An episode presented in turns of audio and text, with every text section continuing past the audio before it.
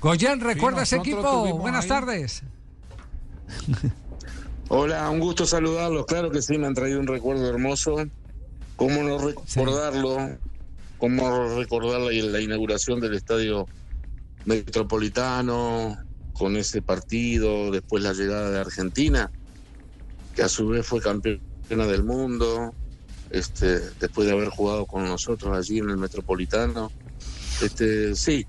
Y, encima de todo esto, nosotros eh, jugando el torneo de La Paz, eh, final con Independiente Medellín, con empate eh, en, el Metropolitano y con triunfo en, en, Medellín para ser campeones, una estrella que se le debe al escudo del Junior, porque esa estrella tiene que estar en el escudo del Junior. Y bueno, y después el cierre de esas inauguraciones con la selección de Dinamarca. Fue algo muy intenso, fue muy maravilloso ver ese estadio repleto de gente, fue algo... Y bueno, y que hoy sea la casa de la selección Colombia, ¿no? Porque es la casa de, la selección Colombia donde juega sus partidos de local por eliminatorias y, diferentes competencias. ¿Usted, sigue muy prendido a la historia de, Junior y del Estadio Metropolitano? Permanentemente, Junior está en mi corazón. Yo jugué solamente un año en Junior, pero bueno, tuve suerte de ser campeón del Torneo de la Paz, de inaugurar el Estadio Metropolitano. Me tendría que haber quedado un tiempo más en Junior. Eh, tomé una decisión este, errónea en volver, no por lo que significara Argentino Junior aquí en la República Argentina, sino que fue muy apresurada, me tendría que haber quedado en Junior.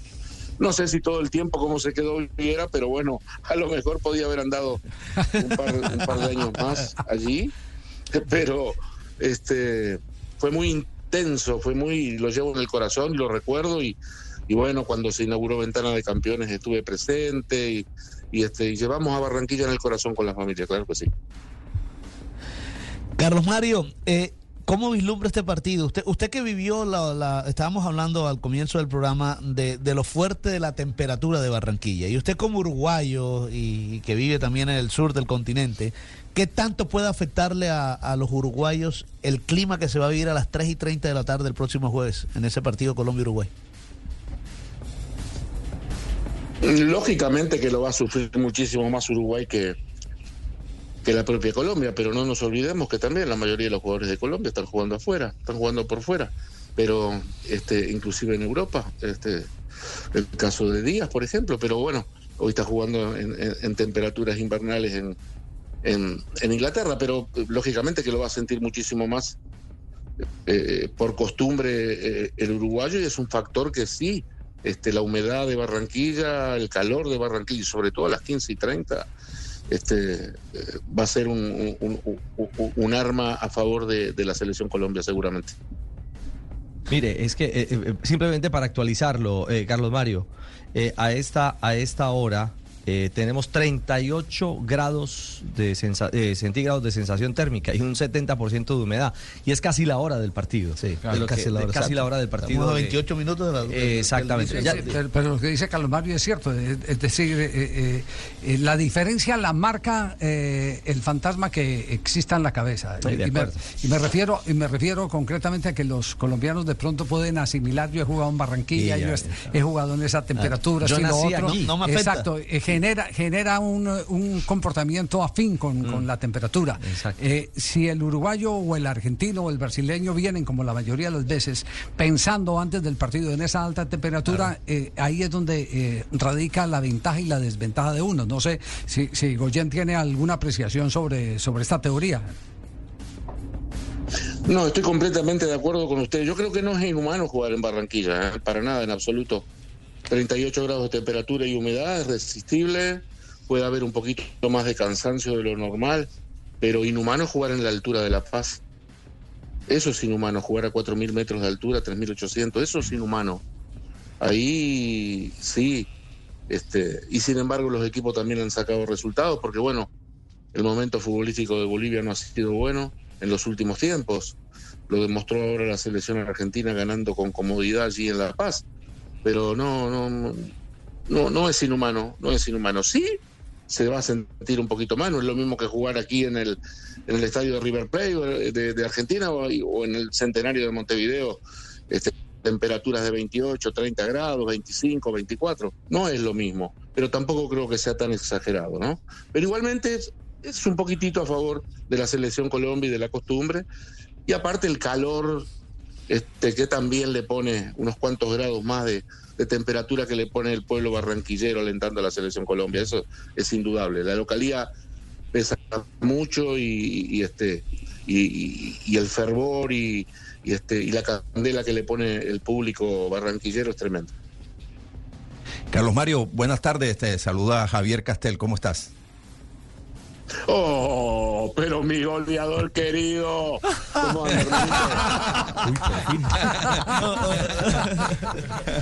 ah, sí era goleador. yo, yo, sí era goleador. Carlos, dígale, dígale a esta gente. En los entrenamientos. ojo como, ojo, como me lo tratan, que los que me hacían ganar la plata eran él y el finadito Rolando Carmel, Dios lo tengan descanso, que recién lo Carlos, un abrazo, un cordial saludo. Este, la, eh, la eh, familia Castel significa muchísimo para mí porque Javier hacía los goles y su hermano los defendía. gracias, gracias, Carlos. Este, le sacó uno a Maradona de la raya el día del partido de Argentina. El otro día lo estaba recordando él, Carlos.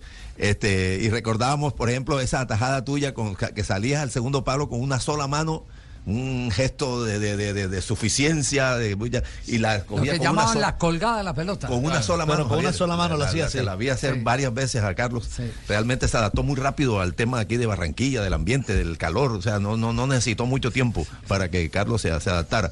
Y, y, quiero hacerte una pregunta con respecto a eso del calor y del nuevo entrenador que tiene la selección uruguaya, Bielsa, que él dice que sale a jugar en cualquier parte, que es intenso, que es agresivo, que presiona.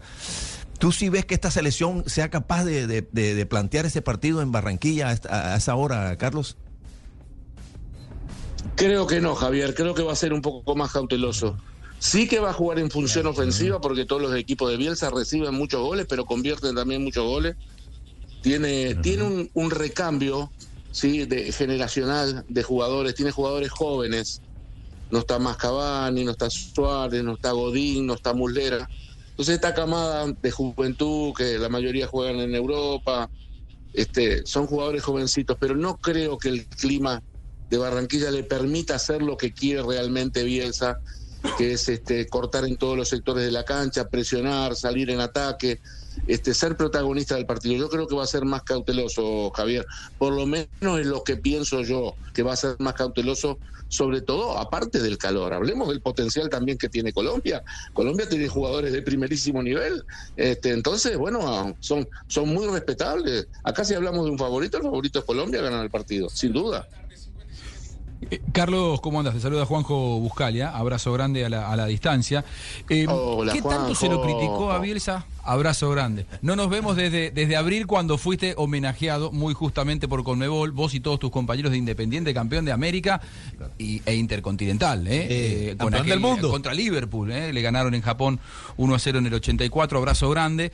¿Qué tan criticado fue Bielsa después de la derrota en Ecuador? ¿Por qué pregunto esto? Porque Uruguay viene de una derrota y una segunda derrota consecutiva, probablemente, no digo que haga tambalear el proceso, porque esto, esto no va a ocurrir, pero sí que obviamente le va a abrir un frente de tormenta y de, crítica mucho más exacerbada allí en, en Uruguay. Y nosotros a la distancia probablemente eso no lo vemos. ¿Vos crees que Uruguay puede llegar a ser por, esto de que viene de perder y es una visita de riesgo a Barranquilla, ser un poco más cauteloso que Bielsa buscará ser, además del, clima además cauteloso por temor a una derrota que lo pueda poner en, eh, entredicho? A ver, Juanjo, primero te saludo y agradezco muchísimo la presentación que hiciste de mi persona cuando la, la cita esta que nos homenajearon de Comebol, así que agradecido eternamente por eso. Contestando tu pregunta, voy a decirte lo siguiente. Este, no solamente tiene peligro de derrota en este partido, sino que después juega con Brasil, ni más ni menos. Es una parada grande para Bielsa. Pero bueno, este, el primer partido lo jugó muy bien, este, convenció a la gente del fútbol que quería. Todavía no ha logrado ese entusiasmo general en la población este, hasta que no logre dos o tres resultados consecutivos. Esta eliminatoria permite, este, por ser una Copa del Mundo más numerosa, la clasificación este, a un a un equipo más. ¿sí? Uruguay va a tener seis plazas y media. Vale decir, este perdón, eh, eh, Sudamérica va a tener seis plazas y media. Así que no creo que vaya a haber problema por clasificación tanto para Uruguay como para Colombia. Ahora, este, creo que Bielsa es una persona inteligente, de un fútbol arriesgado, pero creo que su inteligencia también le va a permitir lo que yo le comentaba a Javier, este Juan no va a salir a regalarse en, Colombia con los jugadores que tiene Colombia y con el clima. Entonces, no creo que tampoco peligre. Quizás pueda empezar a murmurar algo la gente en caso que pueda tener una derrota eh, abultada pero de sacar un resultado positivo o, no pasar una vergüenza futbolística no creo que tenga problema. Ahora después viene al centenario nada, nada, más ni nada menos que la selección de Brasil, que es una potencia a nivel mundial y que junto con Argentina son las mejores selecciones de Sudamérica, ¿no? Sí, Goyen, una, una pregunta final eh, que tiene que ver con un jugador que ha denominado Néstor Lorenzo, el técnico de la selección Colombia, como el gran estratega, porque lo define así, a Federico Valverde. Eh, Fede, Valverde eh, es un jugador parecido a quien en la historia del fútbol uruguayo que pueda tener eh, esa eh, definición o, sustentar esa definición del técnico de Colombia que es el soporte, que es la clave eh, para cualquier resultado, el controlar a Valverde.